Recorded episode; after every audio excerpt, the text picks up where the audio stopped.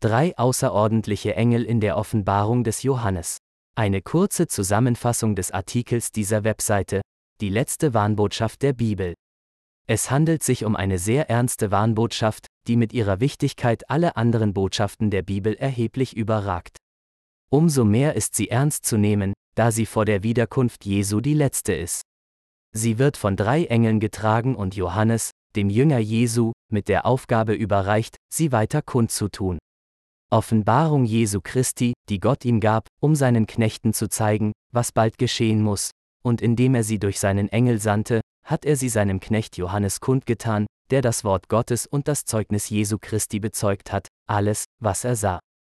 Glückselig, der liest und die hören die Worte der Weissagung und bewahren, was in ihr geschrieben ist. Denn die Zeit ist nahe. Offenbarung 1,1 bis 3. Und ich sah einen anderen Engel hoch oben am Himmel fliegen, der das ewige Evangelium hatte, um es denen zu verkündigen, die auf der Erde ansässig sind, und jeder Nation und jedem Stamm und jeder Sprache und jedem Volk. Offenbarung 14,6.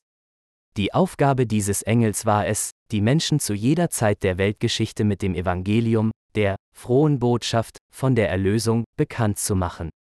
Diesmal verkündet er jedoch nicht das ganze Evangelium, sondern nur den Teil, der vom Gericht spricht.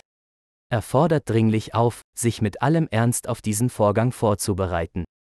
Und er sprach mit lauter Stimme, Fürchtet Gott und gebt ihm Ehre. Denn die Stunde seines Gerichts ist gekommen. Offenbarung 14,7 Bei dem Wort seines handelt es sich nicht um irgendeinen Gott, sondern um den biblischen Schöpfer des Universums. Diese Stunde, im Jahre 1844, haben diejenigen erkannt, die mit der Daniel-Prophetie von den 2300 Abendmorgen vertraut waren. Daniel 8,14 Weiter verkündigt der Engel in Offenbarung 14,7 und betet den an, der den Himmel und die Erde und Meer und Wasserquellen gemacht hat. Zu derselben Zeit hat ein Wissenschaftler namens Charles Darwin das Gemüt der Menschen erobert mit der Behauptung, alles ist nicht durch irgendeinen Gott entstanden, sondern durch eine allgemeine Evolution. Solch eine Botschaft hat den Leuten sehr gefallen. Auf einmal waren sie los von jeglichem Moralgesetz irgendeines Gottes. Durch diese Behauptung kam Darwin zu einem brisanten Ruhm, der bis heute andauert. Und ein anderer, zweiter Engel folgte und sprach, Gefallen, gefallen ist das große Babylon, das mit dem Wein seiner leidenschaftlichen Unzucht alle Nationen getränkt hat. Offenbarung 14,8 In der Zeit dieser Botschaft war das irdische Babylon längst gefallen. Darum muss es heute bildlich betrachtet und verstanden werden. Im Buch Daniel, Kap 5, ist der Grund für den Fall Babylons präzise verzeichnet. Die erwähnte Unzucht lag damals in der Vermischung des Göttlichen mit dem Heidnischen.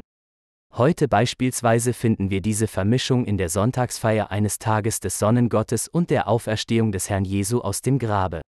Oder im Kreuz, das ein uraltes Symbol des Sonnengottes ist, und dem Tode des Herrn Jesu, der an einem Kreuz vollbracht wurde. Weitere Vermischungen dieser Art sind nicht allzu schwer zu identifizieren. Und ein anderer, dritter Engel folgte ihnen und sprach mit lauter Stimme. Wenn jemand das Tier und sein Bild anbetet und ein Mahlzeichen annimmt an seine Stirn oder an seine Hand, so wird auch er trinken vom Wein des Grimmes Gottes, der unvermischt im Kelch seines Zornes bereitet ist, und er wird mit Feuer und Schwefel gequält werden vor den heiligen Engeln und vor dem Lamm.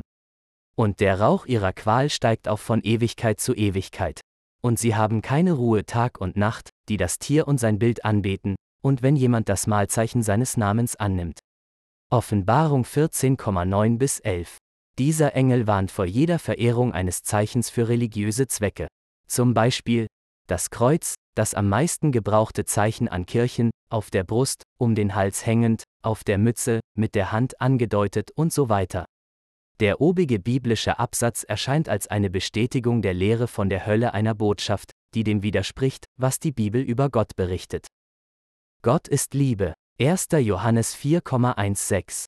Dem wäre tatsächlich so, wenn der Kontext der ganzen Bibel nicht beachtet werden würde. Wie ist es demnach zu verstehen?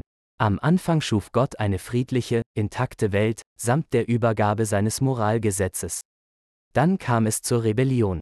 Zur Bewahrung dieser idyllischen Welt sollte schon nach der ersten begangenen Sünde, am selben Tage, der Sünder sterben. Da Gott tatsächlich Liebe ist, gab er dem Menschen eine Möglichkeit, sein Benehmen zu bereuen und eine Frist zur Änderung seines Charakters, unterstützt durch die Kraft seines Geistes. Und darum wird der Herr darauf warten, euch gnädig zu sein, und darum wird er sich erheben, sich über euch zu erbarmen. Denn ein Gott des Rechts ist der Herr. Glücklich alle, die auf ihn harren. Jesaja 30,18 Laut dieser Ausführung ist die Sache mit der Hölle symbolisch zu verstehen. In aller Zukunft wird es zu keiner Rebellion mehr kommen. Du aber hattest viele Jahre lang Geduld mit ihnen und hast gegen sie Zeugnis ablegen lassen durch deinen Geist, durch deine Propheten. Aber sie wollten nicht hören. Darum hast du sie in die Hand der Völker der Länder gegeben. Aber nach deiner großen Barmherzigkeit hast du sie nicht völlig vertilgt und sie nicht verlassen. Denn du bist ein gnädiger und barmherziger Gott. Nehemia 9, 30.31. Hier ist das Ausharren der Heiligen, welche die Gebote Gottes und den Glauben Jesu bewahren. Offenbarung 14,12. Diese obigen Verse entlarven den angeblichen Widerspruch über die Liebe Gottes. Seine Liebe ist keine Affenliebe, aber auch nicht ein Vernichten in einer Hölle. Seine Liebe wird von einem korrekten Verstand begleitet. Sollte Gott die Rebellion unendlich tolerieren, dann würde unsere Erde immer schrecklicher und furchtbarer werden, bis sie von alleine untergehen würde. Bei verschiedenen Katastrophen und Unglücken fragen Leute immer wieder, Gott, wo warst du, wo bist du gewesen?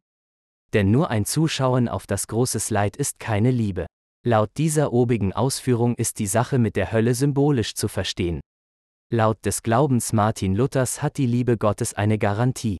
Das strahlt aus einem Satz heraus, den er einmal gesagt haben sollte, wenn ich wüsste, dass morgen die Welt unterginge, würde ich heute noch ein Apfelbäumchen pflanzen. Dementsprechend pflegt wahre Liebe immer wieder eine lebendige Hoffnung auf die Güte Gottes. Die Güte Gottes strahlt aus dieser letzten Botschaft, der drei Engel aus der Offenbarung. So spricht zu ihnen, so wahr ich lebe, spricht Gott der Herr.